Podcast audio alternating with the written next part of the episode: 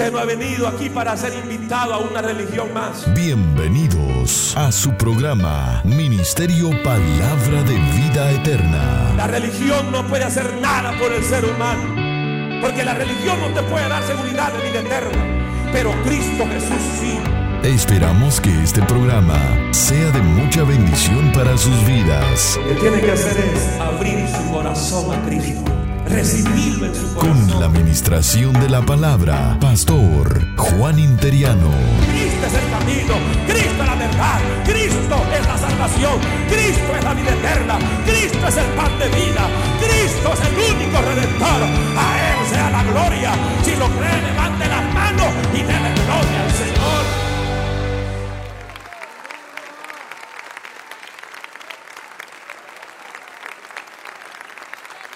Fuerte para Jesús ese aplauso. Maravilloso. Qué lindo es el Señor, hermanos. Qué maravilloso es Cristo. Hay poder en su sangre. Hay poder en su nombre. Aleluya. Por favor, busque su Biblia en el libro de los Hechos en el capítulo 11 del libro de los Hechos. Ahí vamos a considerar el versículo 26.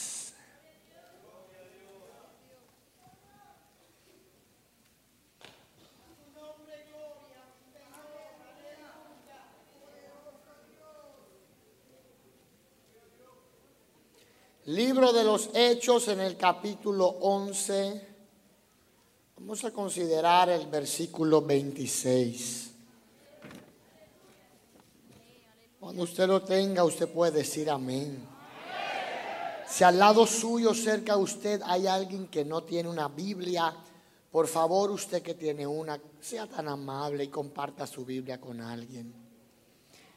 Queremos que todo el mundo participe de la lectura de la palabra del Señor en la noche de hoy.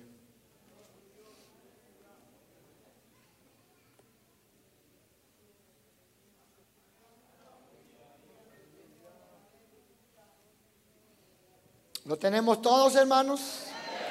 Escuchen lo que dice la palabra del Señor. Leemos a la letra del Padre, del Hijo y del Espíritu Santo.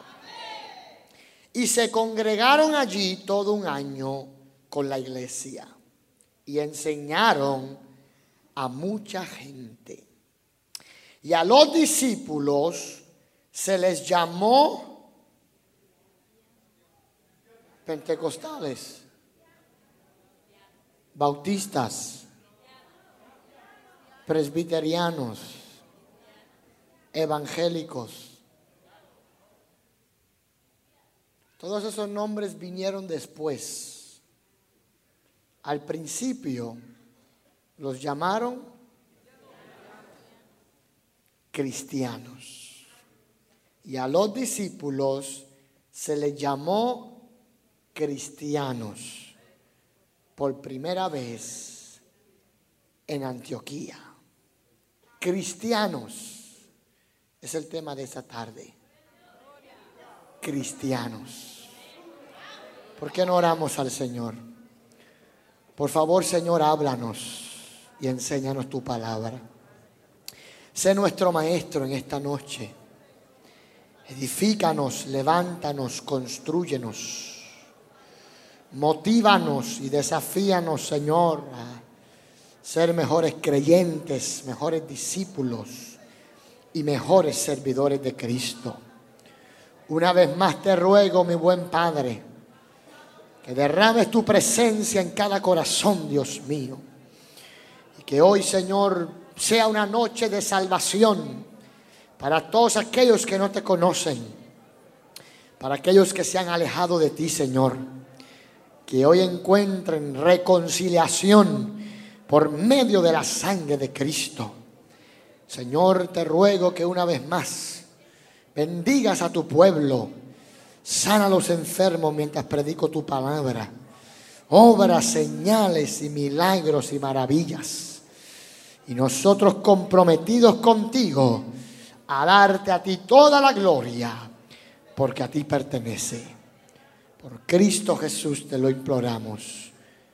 Amén. Alguien diga gracias. Puede tomar su lugar, mi querido hermano, muy amable. Esta noche quisiera compartir con ustedes la palabra del Señor. Quisiera hablar bajo el tema cristianos. Cristianos. Una maestra de clase dominical, al terminar su clase con los niños de la iglesia, le dijo a los niñitos, bueno, ya terminamos la clase y en cinco minutos va a comenzar el servicio. Así que vamos a pasar todos al santuario principal pero tengo unas instrucciones muy específicas que es necesario que ustedes sigan. Dijo que ella, le dijo la maestra a aquellos niñitos, vamos a entrar al santuario y número uno, vamos a entrar todos en fila, uno detrás del otro, bien portaditos todos. Y número dos, dijo ella, vamos a entrar bien calladitos a la iglesia. Todos los niñitos se pusieron en fila uno detrás del otro, parecían todos soldaditos y comenzaron a marchar hacia el santuario y algunos de los niñitos comenzaron a hacer bulla y comenzaron a hablar y la maestra los detiene y dice, hey, les dije que tienen que entrar, pero mire, sobre todo, bien calladitos bien calladitos. A ver, dijo la maestra, ¿alguien me puede decir por qué a la iglesia hay que entrar bien calladito? Y una niñita levantó la mano y dijo, para no despertar a los que están durmiendo.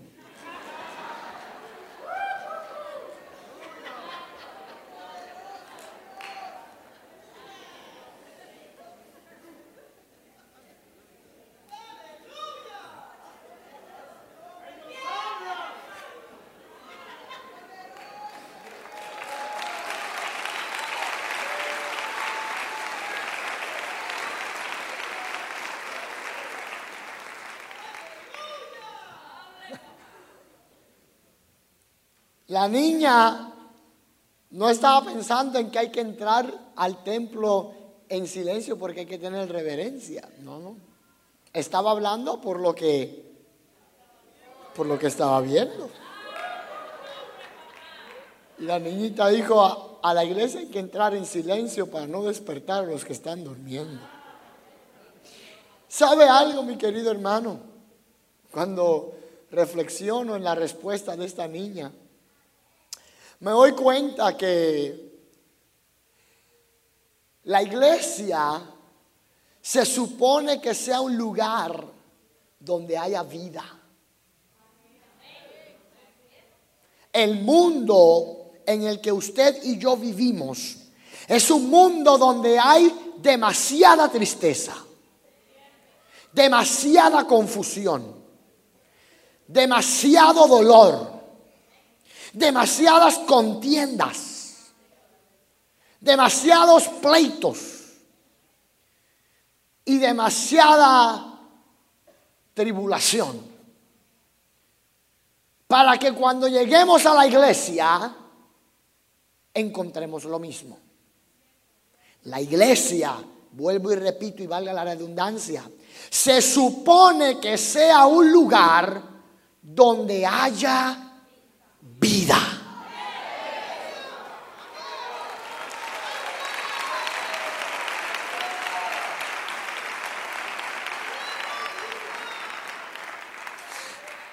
Hermano Lugo, suena eso muy bonito, pero lo dice usted por la respuesta de la niña. No, lo digo yo por la aseveración de Jesús. Jesús le dijo a sus discípulos, porque Dios no es Dios de muertos Jesús le dijo a sus discípulos, porque Dios no es Dios de muertos, sino de vivos. La iglesia se supone, Y vuelvo y repito, y no lo repito porque no tenga nada más que decir, lo repito porque utilizo la repetición como herramienta de pedagogía para enfatizar en el punto que quiero transmitir en la noche de hoy. La iglesia se supone que sea un lugar donde haya vida. Donde haya vida. A mí me dijeron un día, hermano Lugo, la iglesia del Señor está muerta. Le dije, no hermano, permítame corregirlo con mucho respeto. Pero la iglesia del Señor no está muerta. Es imposible que la iglesia muera. Congregaciones pueden morir.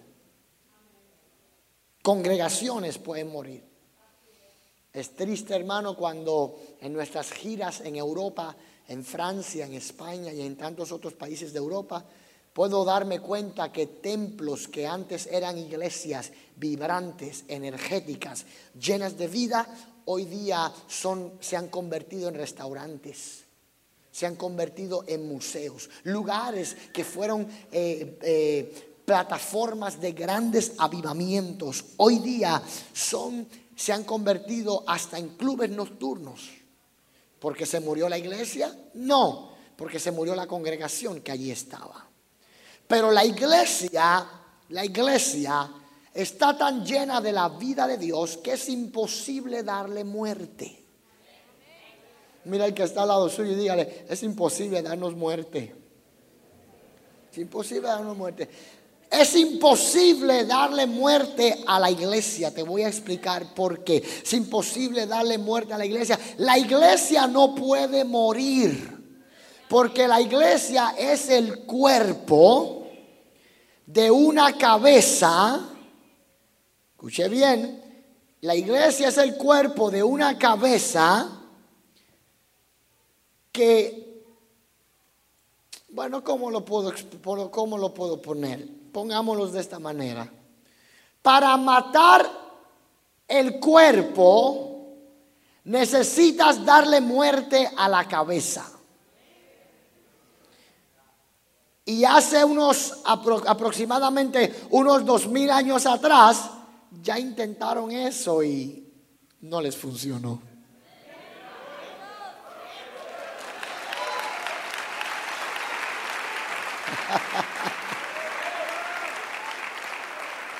Vuelvo y reitero, para matar la iglesia tienen que matar la cabeza de la iglesia. Y hace aproximadamente dos mil años atrás ya lo intentaron y no les funcionó. Al primer día parecía que había funcionado. Al segundo día parecía que había funcionado. Pero al tercer día un terremoto estremeció aquella tumba y la piedra comenzó a ser removida y se cumple. Aleluya se cumple y se hace carne en el cuerpo de Cristo. La garantía, amén, del texto que dice, ¿dónde está, oh muerte, tu aguijón? ¿Y dónde, oh sepulcro, tu victoria?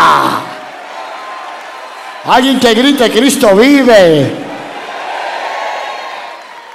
My toque a cinco personas y dígale, está vivo, está vivo, está vivo, está vivo, está vivo, está vivo, está vivo, está vivo, está vivo, está vivo, está vivo, está vivo, está vivo, está vivo, está vivo. Pensaron que iba a funcionar, pensaron que iba a, a dar resultado, pero al tercer día se dieron cuenta que no lo pudieron lograr porque al tercer día Romanos capítulo 8, versículo 11 dice que el mismo espíritu que levantó a Cristo de entre los muertos vivificará vuestros cuerpos mortales. ¿Alguien dice gloria a Dios? La iglesia no hay quien le dé muerte. Pueden matar al profeta, pero jamás darán muerte a la profecía. Pueden matar al mensajero, pero jamás darán muerte al mensaje. Pueden matar al predicador, pero nunca matarán la predicación. Es imposible que den muerte a la iglesia.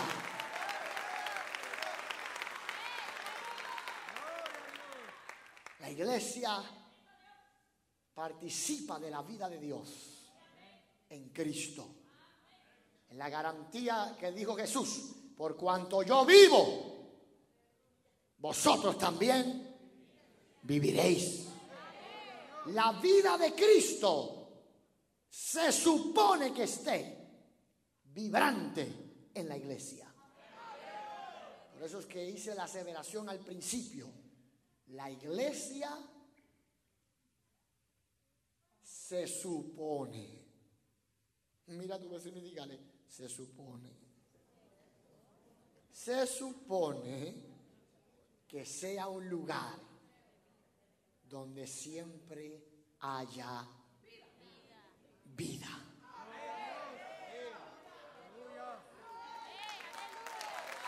Sí, Señor.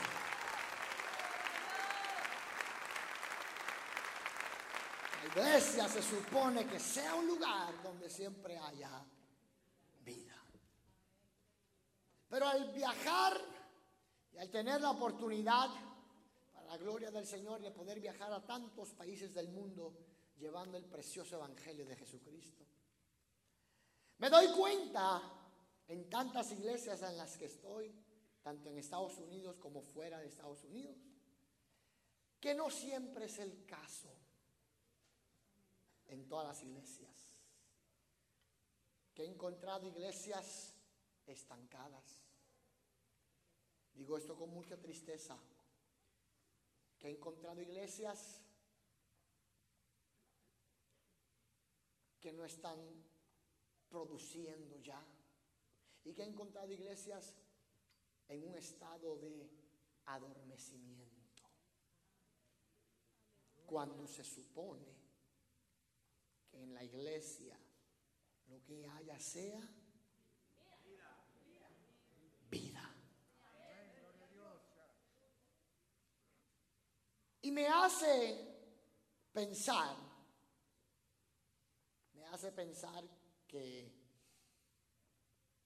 muchos de nosotros, los creyentes, necesitamos volver a redescubrir, no descubrir, sino redescubrir la esencia de lo que es ser la iglesia y la esencia de lo que es ser cristiano.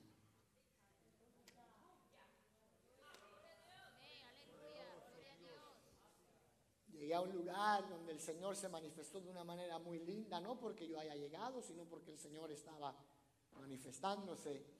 Cuando se terminó el culto me dijeron, hermano Lugo, viera que hacía años que no teníamos un servicio así. Le dije, ¿cómo? Si hermano Lugo viera que hacía años que no teníamos un servicio donde se sintiera la presencia de Dios y hubiera tanta libertad entre el pueblo como hoy día. Le dije, pero que, ¿y que no se supone que eso sea el pan nuestro de la iglesia? ¿No se supone que en todos los servicios se sienta la presencia de Dios y y haya libertad para adorar. Y no se supone venga un evangelista o no venga, haya campaña o no haya campaña. No se supone que, que en todo momento se sienta esa vida en la iglesia. Pues hermano Lugo, fíjese, me dijeron que no ha sido el caso aquí. Pero hoy me dijeron, hoy el Señor estuvo con nosotros. dije, hermanos, el Señor siempre está con su iglesia. Que pasa es que no siempre la iglesia está receptiva a lo que Dios quiere hacer. Me hizo recordar la historia de, Juanito. Juanito era un niñito bien peculiar porque Juanito era un niñito que le encantaba ir a la iglesia.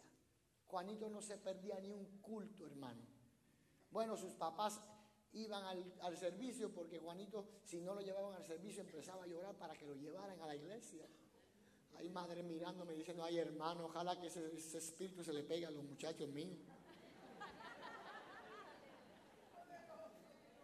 Juanito era un niño que le encantaba ir a la iglesia, no se perdía un servicio. Y una tarde, una tarde, un domingo de la tarde, Juanito amaneció bien, bien enfermo. Y su papá le dijo, ¿sabes qué, mijito? Me parece que te vas a tener que quedar en casa. Ay, papá, por favor, no me obligues a quedarme en casa. Yo quiero ir al servicio. No, Juanito, estás demasiado enfermo y, vas a ir afuera. Y, bueno, eh, eh, el frío y todo. Mejor quédate y, el martes puedes ir a la iglesia. Y Juanito se quedó muy triste y le dijo, bueno papá, ahí le voy a dejar un encargo a usted. Como no, mijo, papá, quiero que me que, que, escuche bien el sermón del pastor y cuando regrese a la casa me cuente todo lo que el pastor predicó. El papá le dijo, pues cómo no, Juanito, tranquilo que hoy voy a estar más atento que nunca y, cuando llegue a la casa te voy a contar de qué predicó el pastor. Y pasó el servicio y regresó el papá a la casa y Juanito bien emocionado le dice, papá, a ver, a ver, papá, ¿cómo estuvo el servicio? Ay, Juanito, qué pena que no pudiste llegar. Ay, papá, no me diga. Sí, sí, Juanito, ese culto estuvo tan bello. Mira qué servicio tan bendecido tuvimos. Y el pastor de qué predicó y le dice el papá, bueno, el pastor estaba hablando de Juan capítulo 13, cuando Jesús hace su entrada triunfal a Jerusalén. ¿Y, qué dijo el pastor? Bueno, él dijo que Jesús era el rey y que, y que por eso ponían ramas de palmas en, el piso mientras Jesús pasaba, porque Jesús era rey de reyes. Y Jesús, y Juanito todo emocionado, y dijo el, papá, ah, ¿sabes qué, Juanito? Te traje algo. Fíjate, le digo que el pastor, para que nos acordáramos del mensaje, trajo unas ramas de palma y, las puso allí y bueno, te la quiero eh, eh, entregar para que la guardes de recuerdo, mi hijo. Y, Juanito dice, oh, de veras. ¿Y, qué hacían con estas palmas? Le dijo papá, eh, Juanito, ¿qué hacían con estas ramas de palmas? Le dice Juanito, bueno, mi hijo, le dice el papá, estas ramas de palma se las ponían a Jesús mientras Jesús pasaba. Y Juanito lo miró así, bien enojado. Y le dice, usted ve, papá, el día que yo falto, Jesús decide aparecer.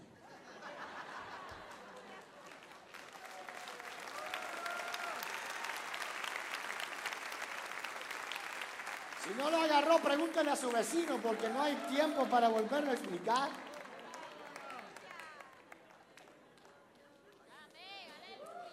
Y esas palmeras le dice, bueno, eso se la ponían a Jesús mientras Jesús pasaba. Juanito dice, tú ves, el día que yo falto, Jesús decide aparecer. Se supone que, que el Señor se esté moviendo en nuestros servicios. Siempre, hermano que siempre haya bendición. Que la iglesia entienda que somos un lugar lleno de vida. Que no somos un grupo más que nos reunimos a cantar o a escuchar sermones elocuentes. Que somos la congregación de los santos. Y que somos el pueblo de Dios. Y que la vida que emana de la cabeza que es Cristo es la misma vida es transmitida en nosotros y a través de nosotros. ¿Cuántos dicen amén? Hermano, yo quiero que usted comprenda que la vida de Jesús en nosotros y manifestada a través de nosotros es una vida que la gente deben experimentar y que a la misma vez la gente necesita ver. En mi país yo soy de Puerto Rico, ya el Señor me perdonó. Y mi país cuando yo recuerdo que estaba bien joven, así bien cipote en la iglesia, ¿no? Ah, entre los hermanos había una frase muy, muy, muy popular entre los hermanos y era, y era que le decían, se decían entre los cristianos unos a otros, se decían, hermano, si eres cristiano, que se te vea. Y yo la repetía también la frase. Yo la repetía, si eres cristiano, que se te vea. Pero son de esas veces que usted repite cosas que usted no tiene la más mínima idea de lo que quieren decir. ¿Usted no ha visto eso? Son ese tipo de, ocasiones en que usted repite cosas, pero en realidad usted no tiene la más mínima idea de lo que quieren decir. Y yo decía, si eres cristiano, que se te vea. Y yo decía, pero, pero que se me vea cómo. Porque cargo una Biblia. Porque no me pierdo un servicio. Porque doy mi diezmo o mi ofrenda. Que se me vea cómo. En la manera que hablo, la manera que camino. Pero entonces, ¿cómo debo caminar? ¿Cómo debo hablar? Que se me vea cómo. Si la vida de Dios está en nosotros, se supone que esa vida se vea. Se supone que esa vida se vea. Y si usted y yo somos una iglesia llena de vida, si usted y yo somos una iglesia llena de vida, se supone que esa vida se vea a través de evidencias. De evidencias. O se supone que yo te crea porque tú me digas que eres cristiano y se supone que yo te crea solamente porque tú me lo dices. I'm a Christian. Oh yeah, I believe you. Hmm. ¿Así es?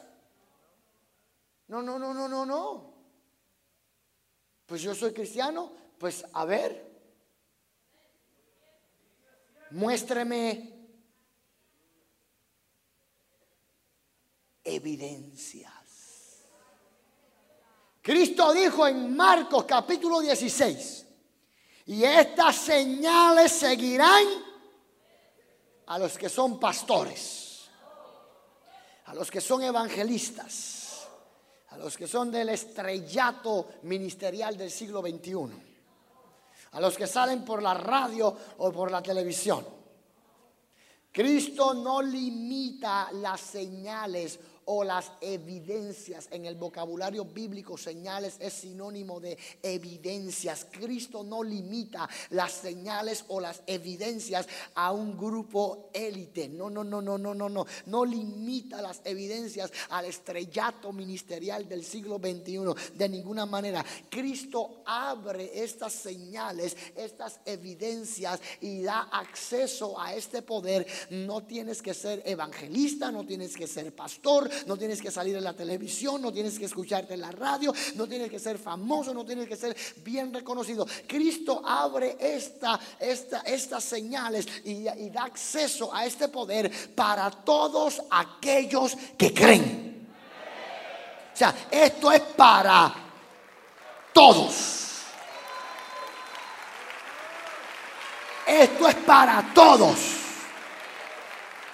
Yo le decía a los líderes ayer, lo voy a repetir ahorita para el beneficio de los que no estuvieron en el seminario ayer. Yo decía a los líderes ayer que el problema de Sara fue, el problema de Sara fue que Sara pensó que para Dios bendecir a Isaac tenía que olvidarse de Ismael. Sara pensó que para Dios prosperar a Isaac tenía que dejar de bendecir a Ismael. Y Dios, amén, Dios no es un Dios que, que cuya bendición se agota. Esto no, no, no, esto no es como el viernes negro, que usted tiene que hacer cola y avanzar y darse prisa, porque si no toda la demás gente se van a llevar el televisor plasma y usted se va a quedar sin nada. No, esta bendición no se agota. La Biblia dice claramente, porque Dios no da su espíritu por medida. La palabra medida viene del griego metreón, que significa porción limitada. Inserta la definición dentro del texto y tiene la interpretación del texto. El texto leería de esta manera, porque Dios no da su espíritu por medida,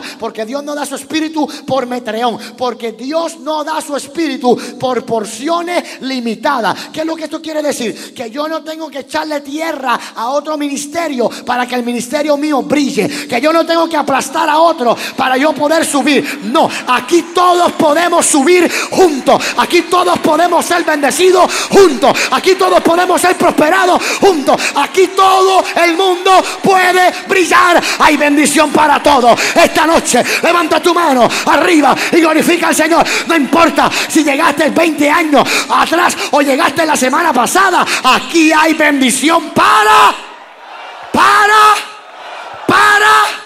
Toca a cinco personas y dile, esto es para todo, esto es para todo, esto es para todo, esto es para todo. Date vuelta así y esto es para todo, esto es para todo, esto es para Para Dios bendecirte a ti, no se tiene que olvidar de mí. Para Dios hablarte a ti, no tiene que dejar de hablarme a mí. Para Dios usarte a ti, no tiene que dejar de usarme a mí. Aquí hay bendición para...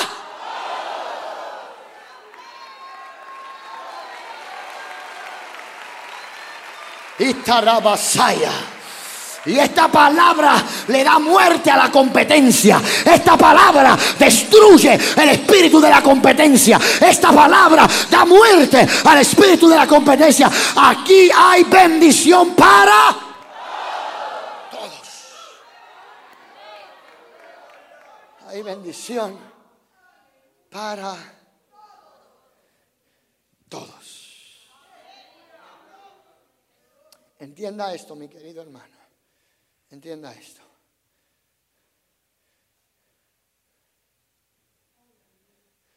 La bendición de Dios no se da por porción limitada.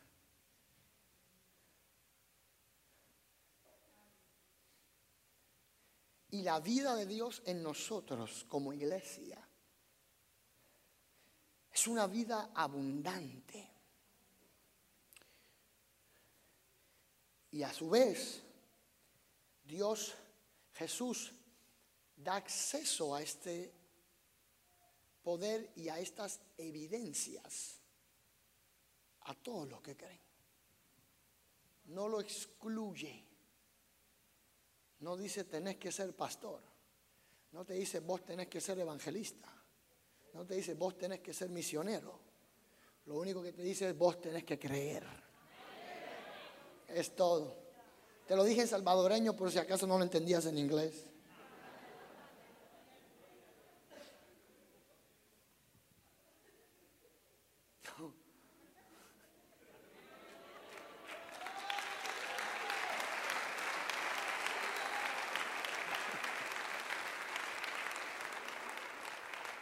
Cristo dijo estas señales sea, estas evidencias. Entonces, lo que quiere decir esto es que todo aquel que cree, todo aquel que profesa a Cristo, todo aquel que dice, Cristo vive en mí, se supone que muestre señales, que muestre evidencias. Hermano Lugo, ¿y cuáles son esas evidencias? Pues qué bueno que preguntaste, para eso estoy yo aquí. Pues qué bueno que preguntaste, para eso estoy yo aquí. Estas evidencias son visibles y se supone que todo aquel que profesa ser cristiano esté mostrando evidencias. Hoy te voy a mostrar tres evidencias. No son las tres evidencias, son las únicas tres que tenemos tiempo para compartir en la noche de hoy. Ya pues invíteme para una semana de campaña. Yo les doy una evidencia por cada día. No, no, no, no. No, no son bromas. Yo no sobrevivo una semana de campaña. Apenas tengo fuerza para terminar esta. Santo Dios. Miren, miren, aquí está el detalle. Aquí está el detalle. Quiero que, que usted entienda que la Biblia claramente nos da a nosotros y nos hace ver, nos, da, eh, nos señala las evidencias que deben mostrar aquellos que profesan que Cristo vive en ellos. Señales, evidencias que demuestran que demuestran que yo soy quien digo ser. Si usted va a un aeropuerto y te dice voy a viajar y soy Roberto Lugo, ¿Así nomás te van a dejar pasar? Ellos dicen, no, no, no. Tú puedes ser Juan Interiano. ¿Qué me dice a mí que tú eres Roberto Lugo? Necesito evidencia. ¿Ve?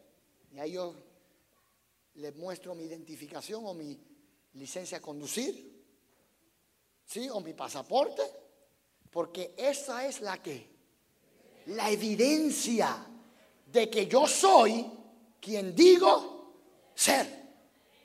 Lo mismo ocurre con el cristiano.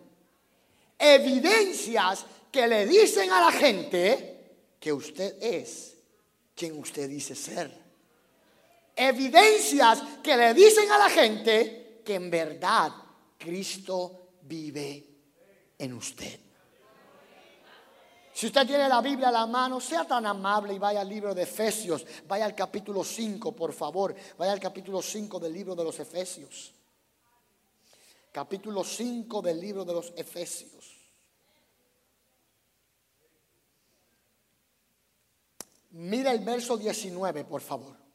Mira el verso 19, por favor. Verso 19 del capítulo 5 del libro de los Efesios. Oiga lo que dice el apóstol Pablo.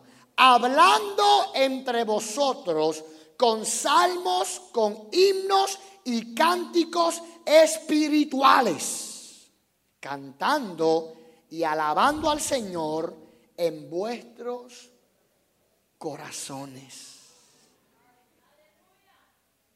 Hermano, el texto está muy bonito, pero ¿qué dice?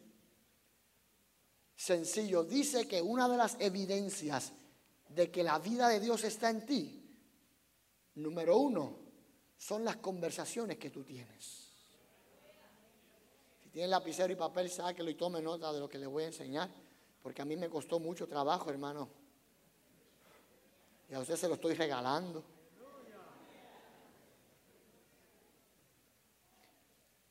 Efesios capítulo 5, versículo 19, hablando entre vosotros con salmos, himnos y cánticos espirituales.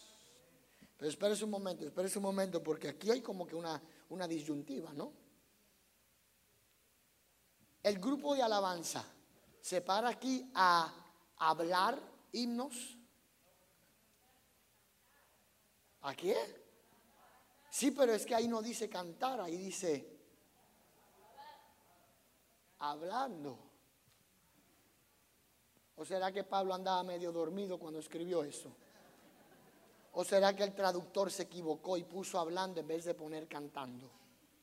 Porque la última vez que yo revisé, usted no habla un himno espiritual, usted canta un himno espiritual. Entonces como que no, no, no, no, fue Pablo el que andaba medio dormido, el traductor tampoco estaba equivocado porque me puse a buscar diferentes traducciones y todas decían lo mismo, hablando con cánticos espirituales. Y yo decía, pero Señor, ayúdame a entender esto porque como que, como que a mi mente finita, esto no hace sentido. Como que hablando cánticos espirituales, los himnos no se hablan. You don't speak a song, you sing a song. Usted no habla una canción, usted canta una canción. ¿Sí o no? Y de repente como que no me hacía sentido.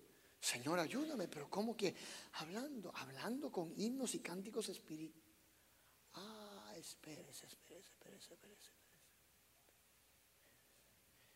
Espérese que el hermano Lugo no está tan viejito como pensaba, espérese. No.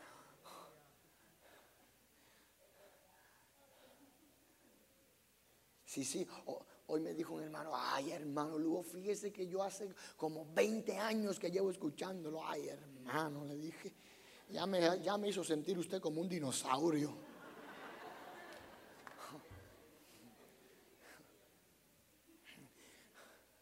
espérese, espérese. Porque cuando leo esto y hago el exégesis del texto, hablando entre vosotros con himnos espirituales, hablando entre vosotros con cánticos espirituales, me doy cuenta que Pablo estaba muy consciente de lo que estaba escribiendo. Lo que pasa es que aquí hay dos conceptos, el concepto de hablar y el concepto de cantar. Ambos conceptos están dentro del texto. Entonces, aquí está el detalle. ¿Ha experimentado usted, ha visto o ha experimentado usted el efecto que tiene sobre la vida de una persona o sobre su propia vida un cántico espiritual.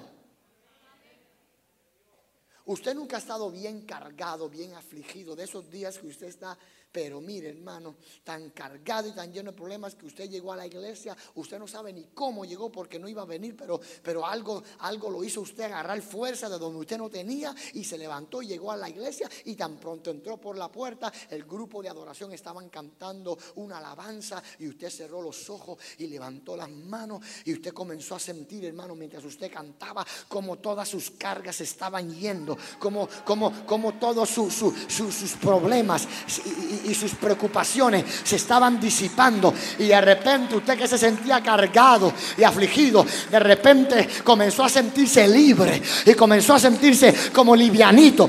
¿Cuántos han experimentado eso? ¿Alguien sabrá de lo que yo estoy hablando? Ese es el efecto de un himno o de un cántico espiritual. Es el efecto de un cántico espiritual. Entonces, el apóstol Pablo lo que está diciendo en el versículo 19 es, ¿has visto tú lo que produce en el corazón un cántico espiritual? Por eso es que aquellos que dirigen la alabanza tienen que ser gente bien centrada y bien consagrada. Porque usted no tiene idea el poder y el efecto que tienen los cánticos espirituales. Y cuando usted canta y adora a Dios, milagros comienzan a ocurrir en la vida de la gente. ¿Por qué? Porque lo dice el hermano Lugo. No, porque lo dice la Biblia. La Biblia dice que los demonios que atormentaban a Saúl no lo podían atormentar cuando Saúl comenzaba, cuando David comenzaba a tocar el arpa y adorar a Dios. Hay poder en la alabanza. Hay poder en los himnos y en los cánticos espirituales. Gloria a Dios. Yo he visto gente ser sanada con un cántico espiritual. Yo he visto gente ser liberada con un cántico espiritual. Entonces, aquí está el detalle. Pablo lo que está diciendo es, ¿has visto tú el efecto que tiene en la vida de alguien un cántico espiritual? Sí, Pablo está diciendo, pues ese mismo efecto que produce un cántico espiritual en la vida de alguien, se supone, toca a alguien y dile, se supone, toca a alguien y dile, se supone, se supone, toca a alguien y dile, se supone. Ese mismo efecto se supone que lo produzcan tus palabras en la vida de la gente. Una de las evidencias de que la vida de Dios está en ti son las palabras que tú hablas. Cristo dio una estrategia muy sencilla para saber y conocer quién es alguien. Cristo dijo, y parafraseo, Cristo dijo, tú quieres saber quién es alguien, escúchalo hablar. ¿Es todo? No tienes que complicarte tanto la vida. No tienes que complicarte tanto la vida. Simplemente escúchalo hablar. Porque eventualmente lo que hay en tu corazón saldrá a través de tus palabras. Las palabras textuales de Jesús fueron estas. De la abundancia del corazón, habla la boca.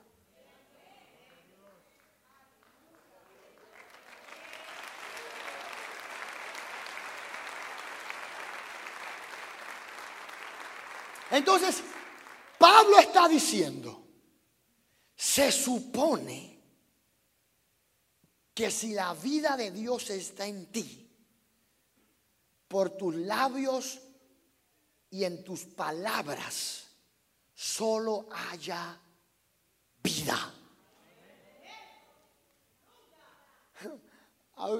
Usted se anda preguntando, y yo no sé por qué la gente no quiere hablar conmigo. Ay, yo no sé por qué los hermanos solo me saludan y así nomás. Como que me evaden, me, evitan cuando estoy en... Pues analiza bien qué palabras son las que están saliendo por tu boca. Porque se supone que por tu boca las palabras que salgan produzcan vida. Es lo que Pablo está diciendo. Se supone que las palabras que salgan por tu boca, lo que produzcan sea vida. Pero si ¿Quién va a querer hablar con usted si cada vez que hablan con usted se le pega un dolor de cabeza a la gente que porque de lo único que hablas es de problemas y de, y de malas noticias y de, y de, crisis y de desastres y, y, todo es una calamidad. Usted no ha visto gente que, que todo lo que hablan es calamidad y, problemas y, situaciones. La gente no va a querer hablar contigo porque, vuelvo y repito, el mundo está lleno de malas noticias y de problemas. Para que usted sentarse a tener una conversación con alguien que lo único que habla es muerte y desastre y problemas. No, usted es cristiano. Su evidencia, ¿cuál es? Que usted usted habla vida, que usted habla vida, que cada vez que usted habla, lo que sale por su boca es vida. El salmista dijo, sean gratos los dichos de mi boca y la meditación de mi corazón. Hay una conexión directa entre, los, entre las palabras y el corazón. Sean gratos los dichos de mi boca y la meditación de mi corazón delante de ti, oh Dios mío y Señor mío. Toca alguien y dile, habla vida, dile, habla vida, habla vida, habla vida, habla vida, habla vida, habla vida. ¿Y qué significa hablar vida? ¿Qué significa hablar vida? ¿Significa usted que simplemente va a estar repitiendo y repitiendo y repitiendo y repitiendo repitiendo palabras hasta que algo salga? No, no, eso es, eso es una mala interpretación teológica. Esto no se trata de pararse ahí a repetir cinco palabras y repetirlas 500 mil veces hasta que algo suceda. No, hablar vida significa que en tus conversaciones, en tu diario, cada vez que tú hablas con alguien, Escuche bien, cada vez que tú te comunicas con alguien, la persona dice, a mí me gusta hablar con ese hermano, porque fíjese, cada vez que hablo con él, como que salgo animado, salgo fortalecido. Cada vez que termino, que hablo con él, como que siento que, que, me levanta el ánimo. Hablar vida es que cada vez que usted habla, lo que usted habla es la palabra de Dios. Y esa palabra produce vida, porque Juan capítulo 6, versículo 63, Cristo dijo, las palabras que yo hablo son espíritu y son son, son, son.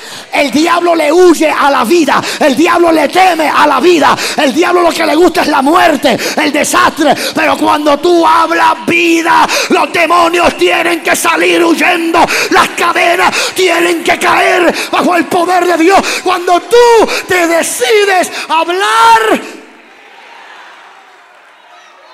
Santo Dios, santo Dios, santo Dios, santo Dios.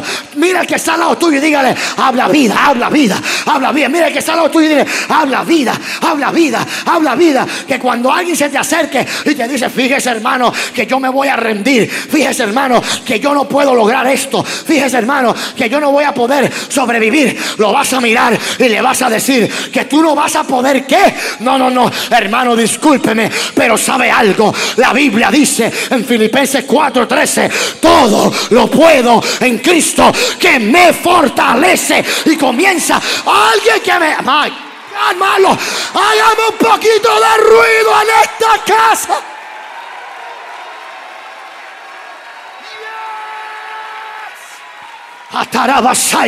Yo no sé a quién le estoy hablando en esta tarde, pero a alguien le estoy hablando. Alguien Dios le está hablando. Y sabe algo, me parece que ya el infierno está temblando porque esta noche, camino a la vida eterna, se está preparando para empezar a hablar vida, para empezar a hablar vida, para empezar a hablar vida. Me parece, levanta la mano y glorifica a Dios que el poder del Espíritu Santo ya está aquí, ya está activo. Me parece que hay gente que ya se están preparando para comenzar a hablar vida.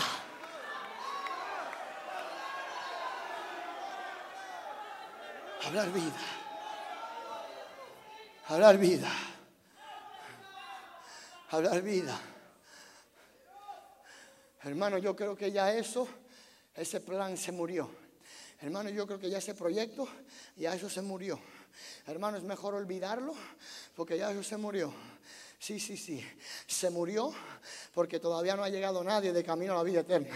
Pero tan pronto llegue alguien de camino a la vida eterna, diga, venga, venga, venga. A ver, a ver, ¿dónde está lo que se murió? ¿Dónde está? ¿Dónde está? Pero hermano, ya olvídelo. No, no, olvídelo no. ¿Dónde está lo que se murió? Pero hermano, ya déjelo. No, ¿dónde está? ¿Dónde está? ¿Dónde está lo que se murió? Porque vengo a hablarle vida por la palabra de Dios. Vengo a hablarle vida. Aleluya. Pues es Dios el que llama las cosas que no son como si fuera. Ay, la masaya, levanta la mano y suéltate en esta noche. Aleluya. Aquí está el poder de Dios. Aquí está el poder de Dios. Hablamos vida, hablamos vida, hablamos vida. Ese matrimonio que le dicen, no, solo queda divorciarte. Mentira, hablo vida a ese matrimonio, hablo vida a esa familia. Avasalla, alguien que esté conmigo, alguien cuando están conmigo en esta noche, cuando están conmigo en esta noche, hablo vida. Hablo vida. Le hablo vida. Le hablo vida a mi familia. Hablo vida sobre mi familia. Hablo vida sobre mi matrimonio. Hablo vida sobre mis hijos. No, hermana, ya olvídese. A sus hijos no hay quien los salve. No, hermana, olvídese. A su familia no hay quien la salve. Mentira. Yo hablo vida. La misma vida que Pablo le habló al carcelero de Filipo. Cree, cree, cree. Solo cree en el Señor Jesús y serás salvo tú y tu casa. ¿Cuántos hablan vida sobre su casa? Esta noche déjame verlo, déjame verlo, déjame verlo. ¿Cuántos hablan vida? Déjame ver las manos, déjame verlo. ¿Cuántos hablan vida?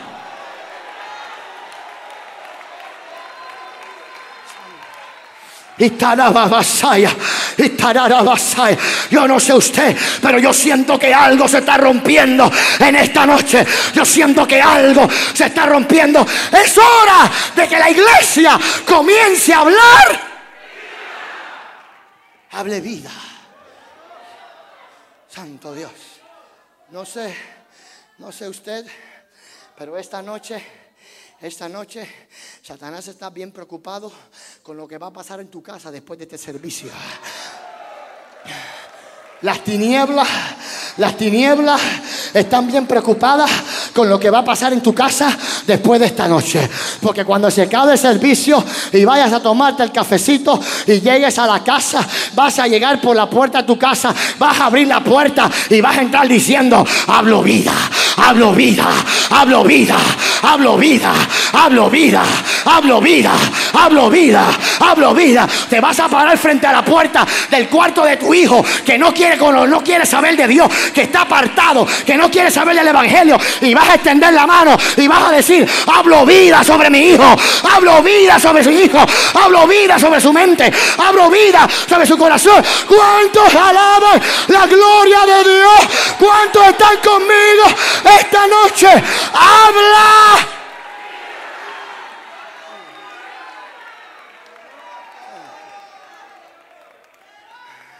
Mira al que está al lado tuyo y dígale, si me vas a hablar, háblame vida.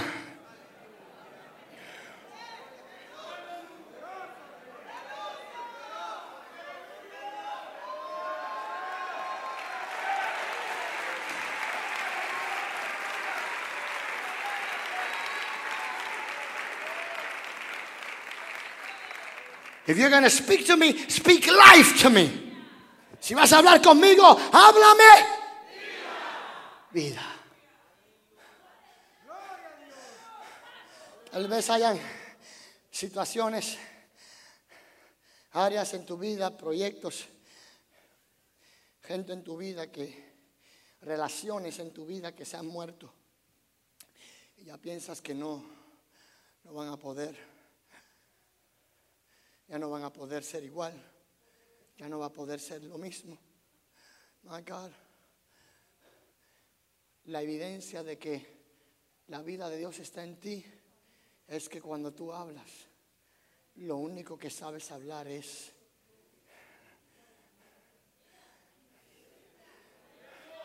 Ahí me disculpa, hermano. No es que ando de presumido. No es que quiero ser orgulloso. No es que me quiero creer el más espiritual. Es que me han enseñado a hablar vida.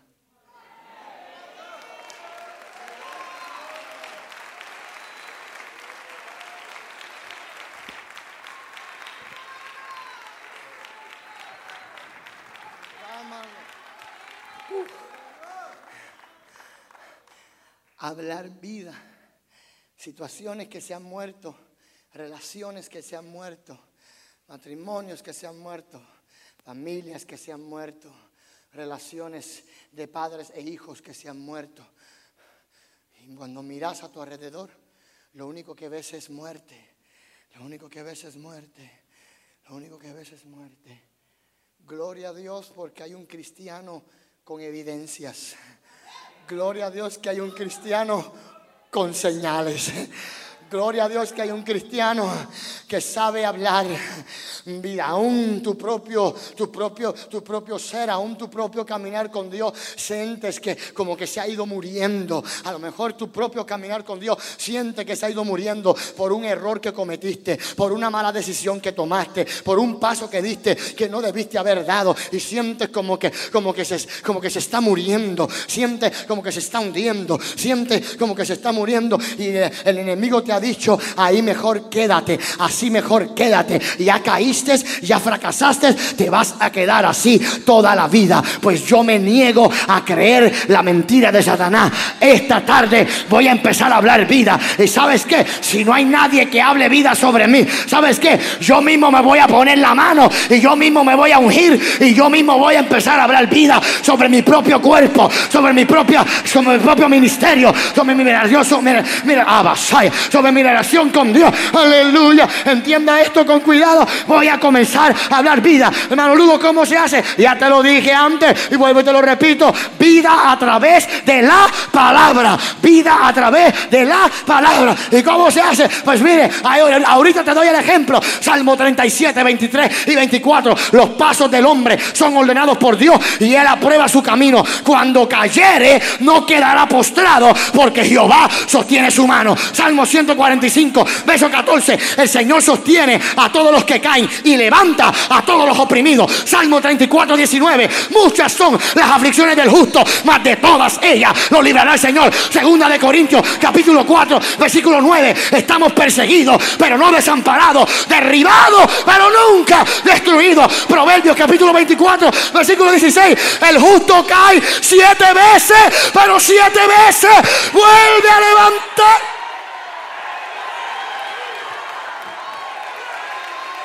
Aunque te hayas caído, empieza a hablar vida esta noche. Aunque hayas fracasado, empieza a hablar vida esta noche. ¿Cuántos alaban la gloria de Dios conmigo? Y Miqueas 7:8 dice, no te alegres de mí, enemiga mía, porque aunque caí, me levantaré, aunque more en tiniebla, Jehová será mi luz. Alguien que grite, vida.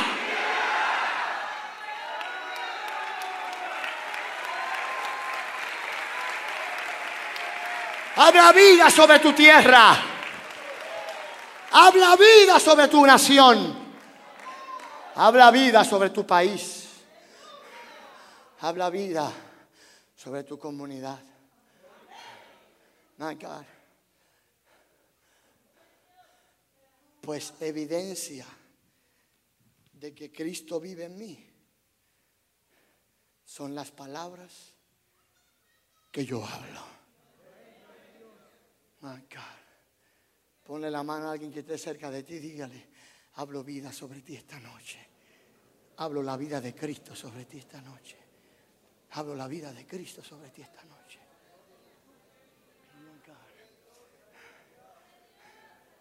Speak life into. I speak the life of Christ into your life. Hablo la vida de Cristo en la vida tuya. Sobre la vida tuya.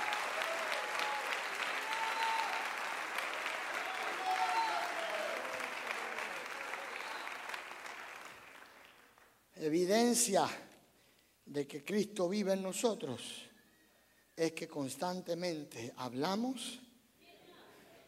Segunda evidencia que Pablo nos da en el capítulo 5 de Efesios. Mire el versículo 20, por favor. Versículo 20 dice, del capítulo 5 del libro de los Efesios, dando siempre gracias por todo al Dios y Padre en el nombre de nuestro Señor Jesucristo. Aquí está la segunda evidencia de que la vida de Dios está en ti. La segunda evidencia de que la vida de Dios está en ti es que vives en una actitud de agradecimiento constante.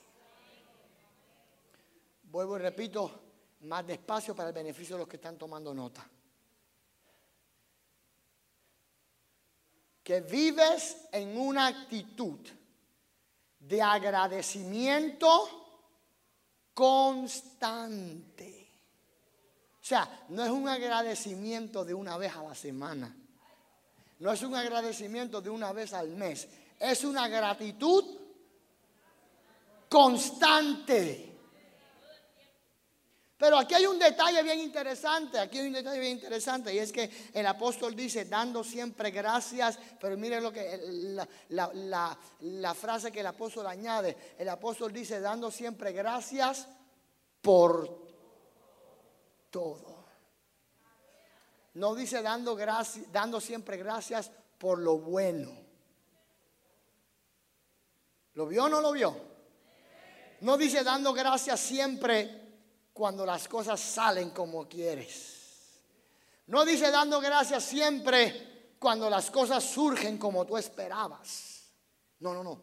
Dice dando gracias por todo. Por todo. Hermano Lugo, lo que pasa es que el apóstol Pablo no sabía que yo estoy sin trabajo. Lo que pasa es que el apóstol Pablo no sabía que ahorita ando sin dinero. Lo que pasa es que el apóstol Pablo no sabía que ahorita estoy a punto de perder la casa. Lo que el apóstol Pablo no sabía era que ahorita mi negocio, mi empresa no está marchando como yo quería o como yo esperaba. Things are not going well for me, brother. But the Bible says, give thanks in all things. Dar gracias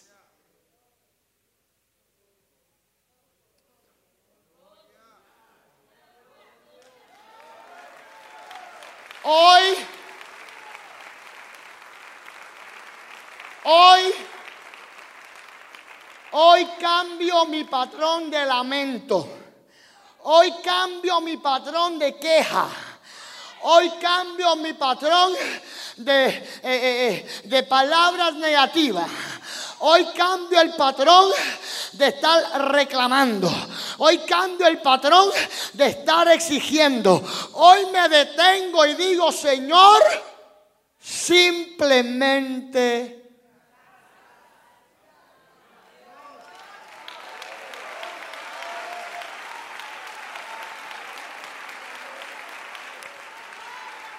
Las cosas no salieron como yo esperaba, pero gracias. La cosa no salió como planifiqué, pero gracias. El, doctor no me dio la noticia que yo esperaba, pero gracias. El dinero que estaba esperando no llegó, pero gracias. El trabajo que quería no se dio, pero gracias. La relación que estaba esperando que funcionara no funcionó, pero gracias. La salud que yo esperaba tener ya no la tengo, pero ¿Cuándo fue la última vez que te detuviste a decir, a ver, a ver, a ver, a ver, a ver, a ver, a ver, a ver, a ver. Mire, mire, mire, mire el cuadro tan extremo que voy a pintar ahorita mismo. Mire el cuadro tan extremo que voy a pintar ahorita mismo. Piensa en lo siguiente, piensa en lo siguiente. Si ahorita mismo Dios, Dios te le dijera a usted, ¿sabes qué? Ya no te voy a bendecir más. Ya no te voy a bendecir más. Si te enfermas, no te voy a sanar. Si necesitas provisión, no te voy a proveer. Si necesitas que se abra una puerta, no la voy a abrir. Si necesitas oportunidades, no voy a proveer oportunidades. En fin, si ahorita mismo, vuelvo y repito, es un cuadro extremo el que estoy pintando, pero, pero entienda esto, sea paciente conmigo, ya mismo le voy a, a decir por qué lo estoy pintando de esta manera. Si ahorita mismo Dios te dijera, ya a partir de hoy no te voy a bendecir más, pregunto, aún así, tuvieras motivos para dar gracias. Pero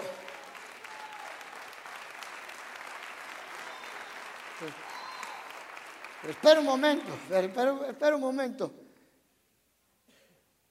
Me vas a decir que ya Dios no me va a bendecir. Ya el Señor no me va a sanar. Ya el Señor no me va a proveer. Y como quiera voy a dar gracias, pero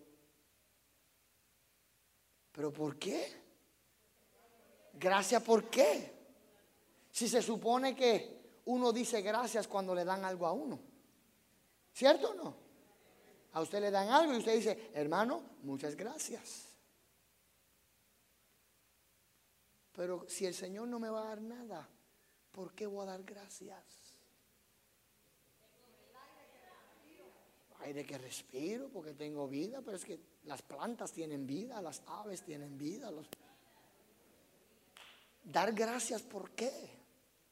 A ver, a ver, a ver, a ver, a ver, a ver, a ver, a ver, a ver. Yo pregunto y yo mismo contesto para el beneficio suyo y mío. ¿Sabes que si Dios decidiera no bendecirme más a partir de hoy, como quiera yo tuviera razón para dar gracias? ¿Sabes por qué? ¿Sabes por qué? ¿Sabes por qué? Bueno, Juan lo escribe mejor que yo en el capítulo 3 y en el versículo 16 de su evangelio. ¿Sabe por qué tengo motivo para dar gracias? Porque de tal manera amó Dios al mundo que dio su Hijo unigénito para que todo aquel que en Él crea no se pierda, mas tenga vida eterna. Aunque no me sane, aunque no me provea, aunque no me dé trabajo, aunque no me abra oportunidades el mero hecho de que Cristo me salvó. ¿A cuántos nos salvó? Levante, déjame ver las manos. Déjame escuchar la gente. ¿A cuántos nos salvó? El mero hecho de que Cristo te salvó es razón suficiente para abrir los ojos todas las mañanas y decir gracias por salvarme. Gracias por perdonarme. Gracias por limpiarme. Gracias. La salvación del alma es razón suficiente para vivir agradecido por el resto de tus días. No, no, no, no. ¿Sabes, ¿Sabes cuál es el detalle? Que alguna gente no puede comprender por qué deben dar gracias por su salvación, porque alguna gente piensa que Dios estaba obligado a salvarlo. Let me tell you something. God did not have to save you. Let me teach you something. God could have left you how you were, how you, how you was. God could have left you in your sins. God could have left you in your depression. God could have left you en your bad choices. Dios te pudo haber dejado en tu pecado. Dios te pudo haber dejado en tus malas decisiones. Dios te pudo haber dejado en tu quebranto. Él no te salvó porque él estaba obligado a salvarte. Él no te salvó, él no te salvó porque él estaba comprometido a salvarte. Él te salvó porque tuvo misericordia de ti, porque en esto muestra Dios su amor para con nosotros que aun siendo pecadores, Cristo murió por nosotros. My God, ¿y cuándo fue la última vez que tú levantaste la mano y dijiste, gracias por salvarme, Señor? Gracias por salvarme, Señor. Gracias por salvarme, Señor. Gracias por perdonarme, Señor. Gracias por salvar. ¿Cuándo fue la última vez? que dijiste no tengo trabajo pero te doy gracias no tengo lo que quiero pero te doy gracias no tengo lo que, lo que esperaba pero te doy gracias las cosas no salió como yo creía pero te doy todo lo que soy todo lo que tengo. Y rabasando, rabasando, rabasando. Y rabasando, rabasando, rabasando.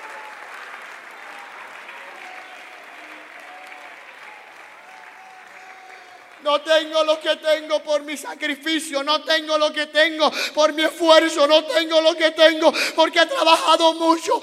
Todo lo que soy te lo debo a ti. Todo lo que tengo te lo debo a ti. Yo necesito aunque sea 10 personas que estén conmigo en la noche de hoy, aunque sean 10 personas que estén conmigo en la noche de hoy. Todo lo que tengo, todo lo que soy, todo te lo debo y la basanda raba la basaya. Y hoy te digo gracias. Hoy te digo gracias. Hoy te digo gracias. Me has dado más de lo que yo merecía. Me has dado más de lo que yo merecía. Alguien que pueda decir gracias en la noche de hoy. Alguien que pueda decir gracias en la noche de hoy. Me diste más de lo que yo merecía. Me diste más de lo que yo esperaba. Me diste más de lo que yo creía. Me diste más de lo que yo merecía. Alguien que pueda decir gracias. Habrá alguien en este auditorio que esté agradecido. Habrá alguien a lo largo y lo ancho de este auditorio que pueda decir gracias, gracias, gracias. No ha sido por mi esfuerzo, no ha sido por mis méritos, no ha sido por mi trabajo, ha sido por tu misericordia, ha sido por tu bondad. Hoy te digo. Ahora tome un minuto y diga gracias a sus propias palabras. Tome un minuto, tome un minuto, tome un minuto, tome un minuto, tome un minuto y diga gracias en sus propias palabras.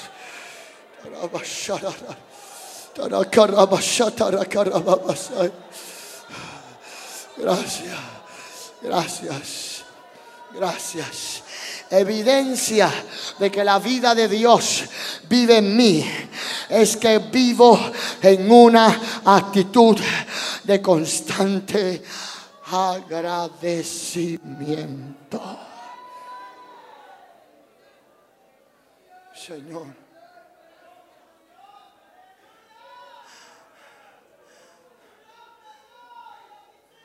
Me diste más de lo que yo merecía y yo te doy gracias.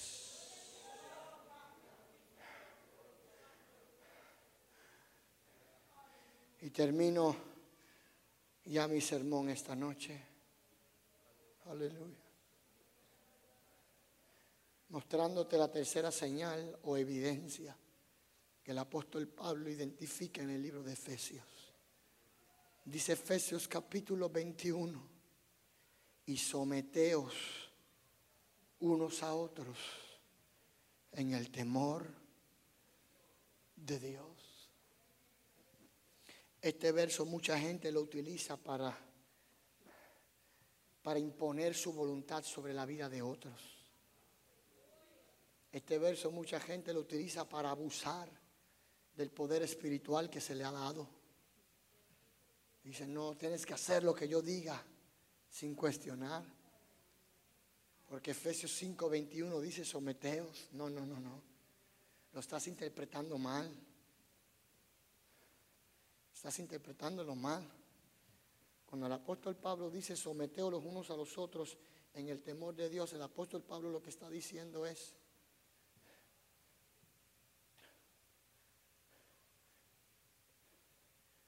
que nosotros como creyentes debemos vivir en una, en una actitud de servicio los unos para con los otros. ¿Qué quiere decir esto? Sencillo. Que cuando yo te sirvo, yo me estoy sometiendo a ti. Porque te estoy sirviendo. Y Pablo dice, no es que sirvan unos pocos, es que todos nos sometamos unos a otros, o sea, todos sirvamos los unos a los otros. Hermano, todavía no sé dónde fue que nos extraviamos, pastor interiano. Todavía no sé dónde fue que la iglesia se extravió. Todavía no sé dónde fue que la iglesia del siglo XXI se extravió, porque todavía no sé cuándo la palabra pastor se convirtió en sinónimo de grandeza.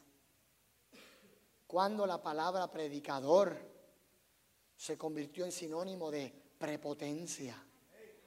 Cuando la palabra ministro se convirtió en sinónimo de ser servido. Cuando el ser pastor o evangelista o predicador o ministro no es para ser servido, es un privilegio para poder servir.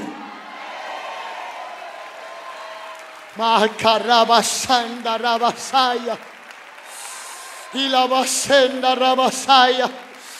Yo quiero que ahorita mismo me levanten la mano todos los servidores de esta iglesia, todos, todos, todos, levántenme la mano, todos, todos, todos, todos los servidores, con la mano arriba, déjela bien arriba, todos los servidores, sugiere, los que limpian, los que, los, que acomodan, los que recogen las botellas de agua, todos los servidores de la iglesia, déjenme la mano arriba. Quiere que yo le diga algo, no es un secreto porque si te lo digo ya dejó de ser secreto. Es secreto si me lo callo, no es ningún secreto, es una, un detalle demasiado importante que necesitas comprender los más grandes entre nosotros. No, no. ¿Sabe quién es el más grande entre nosotros? No es el pastor, no es el predicador, no es el evangelista internacional. Los más grandes entre nosotros son, mire, cada una de esas manos que se levantan. Pues la Biblia dice que el que quiera ser mayor entre vosotros, que primero sea el servidor de todo. En el cielo la grandeza equivale a servicio.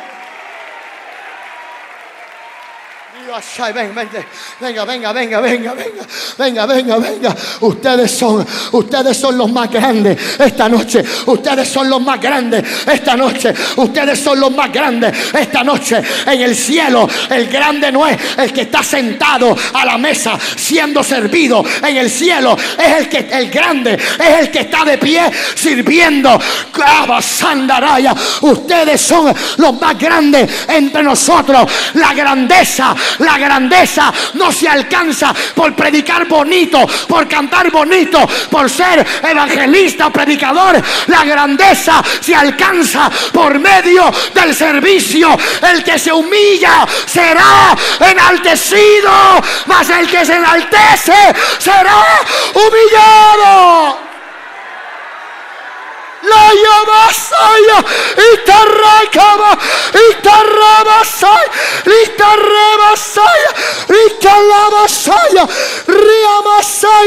Es tiempo.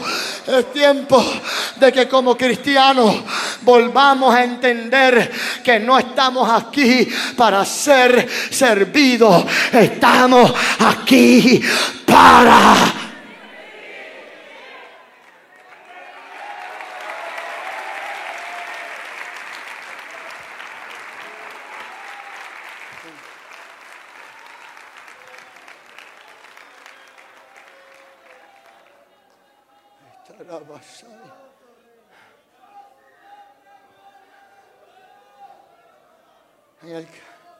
gracias.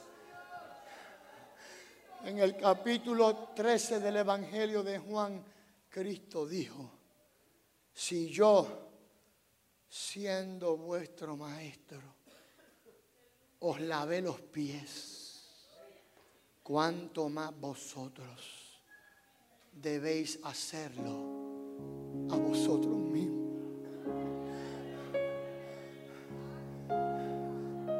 Ser predicador no es una oportunidad para ser famoso o para ser reconocido. Ser predicador es una oportunidad para servir.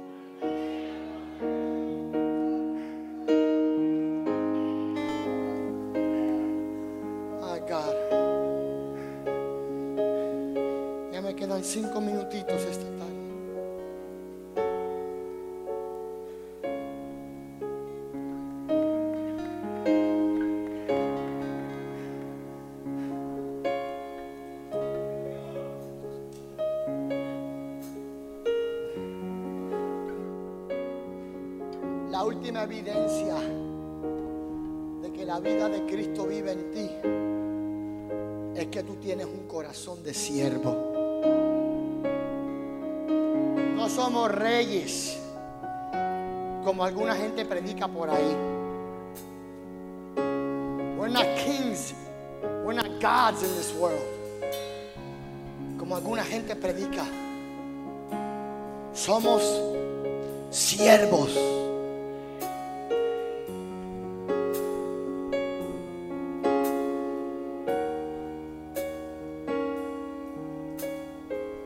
evidencias de que yo soy cristiano. Las palabras que yo hablo, mi actitud de agradecimiento y mi corazón de siervo.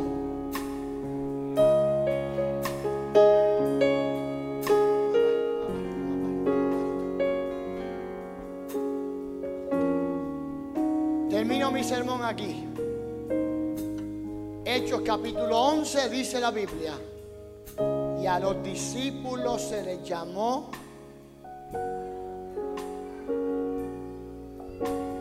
cristianos por primera vez en Antioquía. ¿Sabía usted que el nombre cristiano no nace de, ellos mismos? ¿Sabía usted que el nombre cristiano no nace de ellos mismos? Nace de los inconversos que estaban en Antioquía. Ellos no se llamaban entre ellos hermanos cristianos, ellos se llamaban entre ellos hermanos o santos.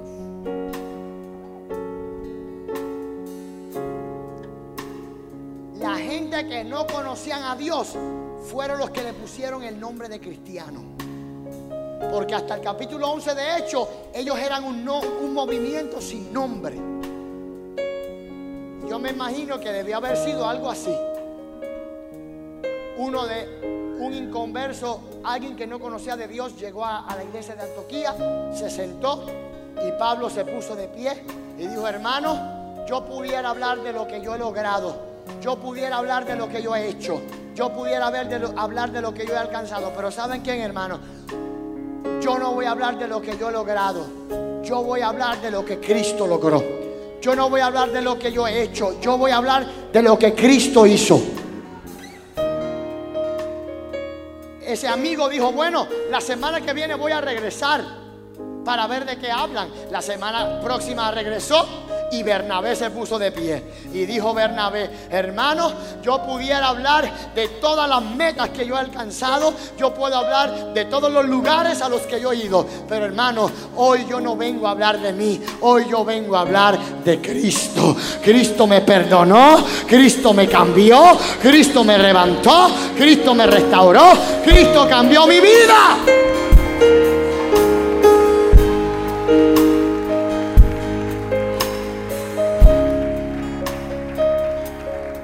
¿Sabes qué pasó? ¿Sabes qué pasó? Ese amigo que estaba allí esa noche dijo, espera un momento. Ya llevo dos veces visitando acá y de lo único que hablan es de Cristo. Los seguidores de Epicúreo les llamamos epicureanos. Los seguidores de Herodes los llamamos herodianos. Estos solo siguen a Cristo. Estos solo hablan de Cristo. Estos solo predican de Cristo. Estos solo cantan de Cristo. Estos solo enseñan de Cristo. Pues si los seguidores de Epicúreo se llaman epicureanos y los seguidores de Herodes se llaman herodianos, alguien que haga la matemática esta noche. Pues a estos los vamos a llamar, los vamos a llamar, los vamos a llamar. Y ser cristiano no es tan solamente predicar como Cristo predicó. Ser cristiano es vivir como Cristo vivió. Solo con todo. De pie que nos vamos. De pie que nos vamos. De pie. Que nos vamos.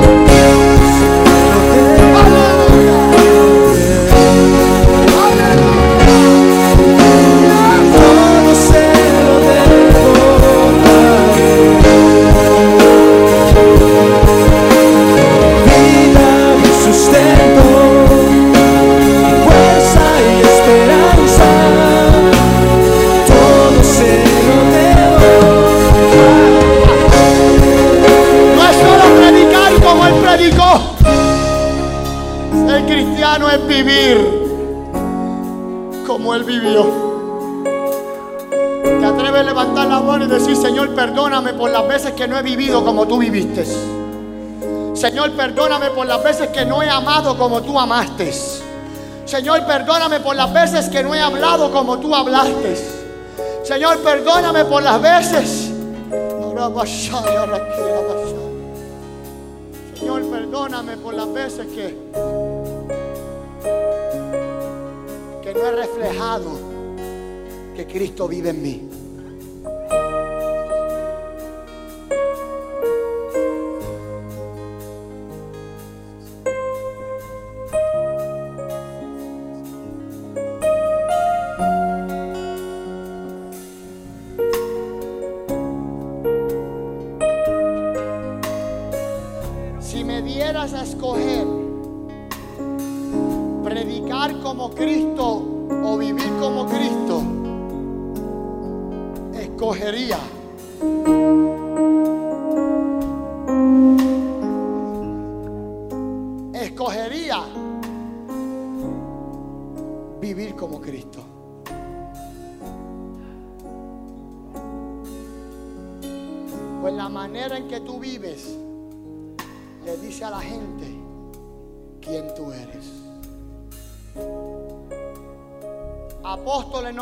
Cambiaron el mundo.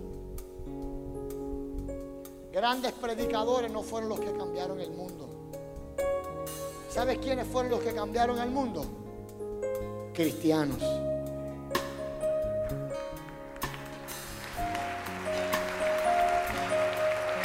No cristianos de nombre, cristianos de vivencia.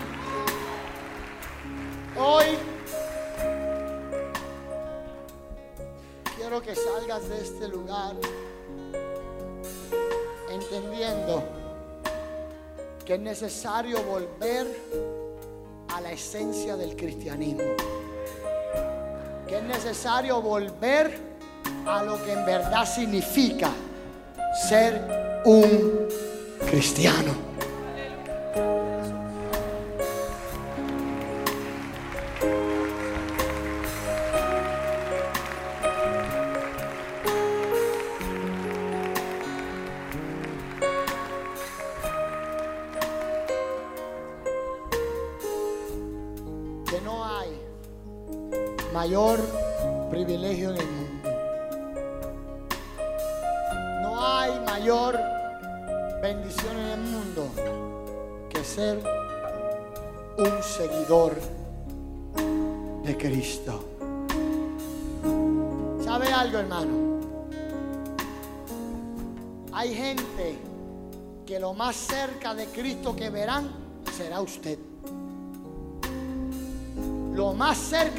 Que la gente verá será usted.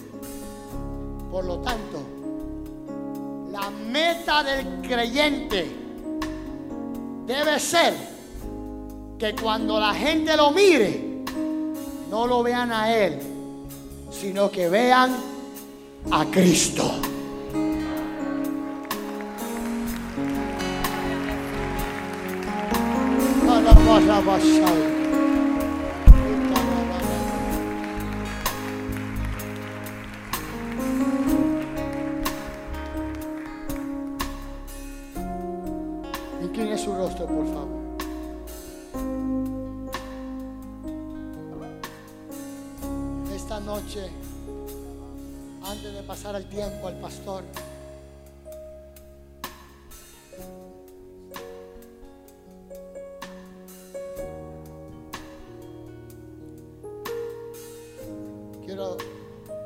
Hacer una invitación muy importante.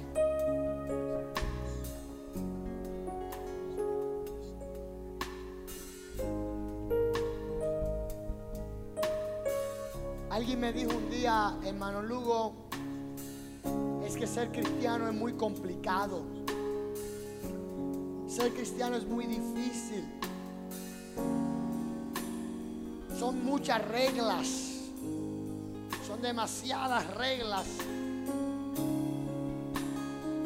Le dije, hijo, sabrás que no has entendido lo- la esencia de lo que es ser cristiano. Le dije, ser cristiano es más que reglas. Ser cristiano es más que lo que puedo o no puedo hacer. Le dije, ser cristiano es vivir en una relación personal con Cristo. Ser cristiano es entender que al momento que tú estás en Cristo, nueva criatura eres. Las cosas viejas ya pasaron. Lo que pasó en tu vida hasta hoy ya no importa. Lo que pasó en tu vida hasta hoy ya no es relevante. La Biblia dice que eres hecho nueva criatura. Aleluya.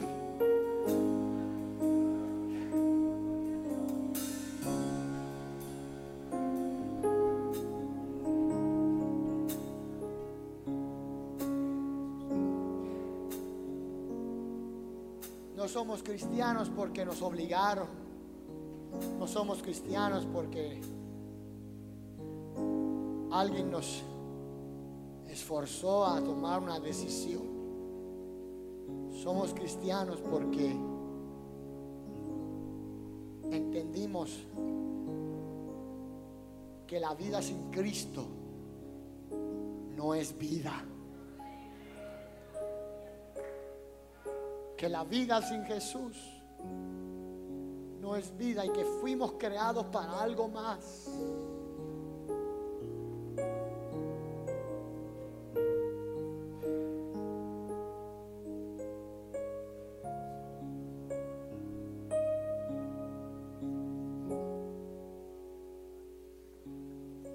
A un hombre le preguntaron un día, ¿y cuál es la diferencia entre el Evangelio y todas las demás religiones del mundo? Y este gran predicador respondió,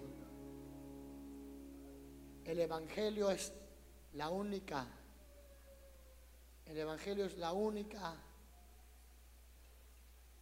la única religión en el mundo que habla de un Dios que te ama y te perdona sin tu merecerlo. En todas las demás religiones tienes que merecerte el favor del Dios a quien sirves. En el Evangelio, Él te ama, aunque sientas que no lo mereces. Y Él te perdona, aunque sientas que tu vida y tus decisiones son imperdonables. Quiero esta noche invitar toda aquella persona esta noche quiera aceptar a Cristo como su Salvador. Que esta noche desee entregarle su corazón a Jesús. Que esta noche diga, hermano Lugo, yo al igual que usted, entiendo que la vida sin Cristo no vale la pena vivirla. Hermano Lugo, hoy yo quiero recibir a Jesús como el Salvador de mi vida. Quiero que me perdone. Quiero que me dé una segunda oportunidad. Y quiero que cambie mi vida para siempre. Si hay alguien entre nosotros que se apartó del Señor, diga hermano Lugo, yo estuve un tiempo sirviendo al Señor, pero por las razones que sea me, me alejé del Señor. Vieras, hermano, lo que me hicieron, viera lo que me pasó. Permíteme, decirte esta noche que la razón por la que te fuiste no importa. Lo que importa es que regreses esta noche. Y ahorita mismo voy a dar tiempo, unos segunditos, para que vaya pasando aquí adelante toda aquella persona que diga, hermano Lugo, yo quiero reconciliar con Cristo esta noche. Dios bendiga a este joven que se acerca al altar. Quiero ahorita abrir el altar, abrir ese tiempo para toda aquella persona. Dios bendiga a este joven que viene por aquí delante del Señor quebrantado. Aleluya, vamos arriba todo el pueblo adorando, todo el pueblo adorando. Vamos a dar unos segundos ahorita mismo. Todo aquel que diga, yo quiero reconciliar, hermano. Yo quiero reconciliar. Yo quiero recibir a Cristo como mi Salvador. Vaya aquí, vaya pasando. Si no te atreves a venir solo, acércate a un mujer acércate un servidor y dígale hermano, pase conmigo, acompáñeme al altar. Yo quiero hoy ser un servidor de Cristo. Yo, yo quiero hoy ser un seguidor de Cristo. Yo quiero hoy vivir, vivir, vivir para Jesús. Vivir para Jesús. Vaya pasando los amigos. Dios bendiga a este joven que viene de este lado. Dios bendiga al caballero que viene bajando por acá. Siga pasando los amigos. Todo el pueblo orando. Todo el pueblo intercediendo ahora. Todo el pueblo clamando ahora. Todo el pueblo intercediendo. Este es el momento de salvación. Este es el momento de vida nueva. Vengan los amigos. Vengan que el Señor te ama. Ven que el Señor te ama. Ven que el Señor te abraza. Dios bendiga al caballero que viene. Ven que el Señor te abraza. Dios bendiga aquí esta damita que viene por el centro. Dios te bendiga, hija. Ven, ven que Cristo te ama. Ven que Cristo te llama. Ven que Cristo te quiere perdonar. Ven que Cristo te quiere limpiar. Ven que Cristo quiere cambiar tu vida. Cristo quiere cambiar tu alma. Cristo quiere darte una segunda oportunidad. Dios bendiga a este caballero que viene acá. ¿Cuántos alaban la gloria de Dios? Sigan pasando los amigos. Dios bendiga a este joven que viene por acá. ¿Cuántos alaban la gloria de Dios? Esta es noche de victoria, hermano. ¿Cuántos dicen gloria a Dios?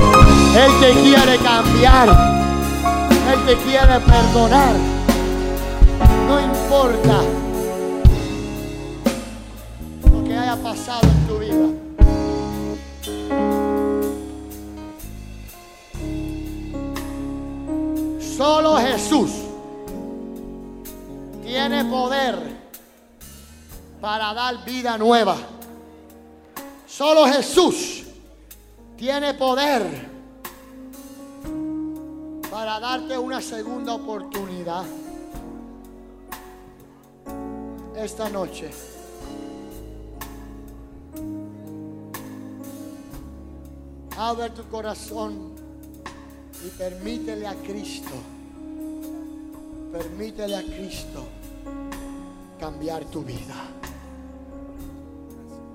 Permítele a Cristo darte un nuevo comienzo.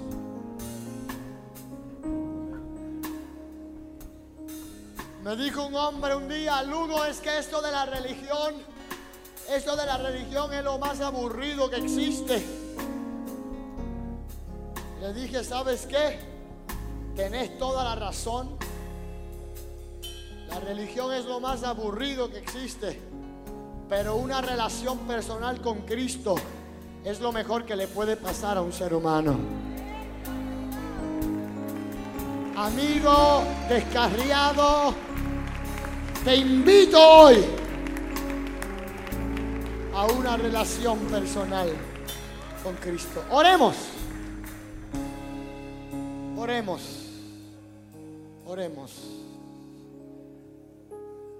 Voy a pedir a todos los que han pasado aquí adelante, sea aceptar a Cristo por primera vez o sea reconciliar su vida con el Señor. Que cierren sus ojos, que inclinen su cabeza y que repitan conmigo esta oración.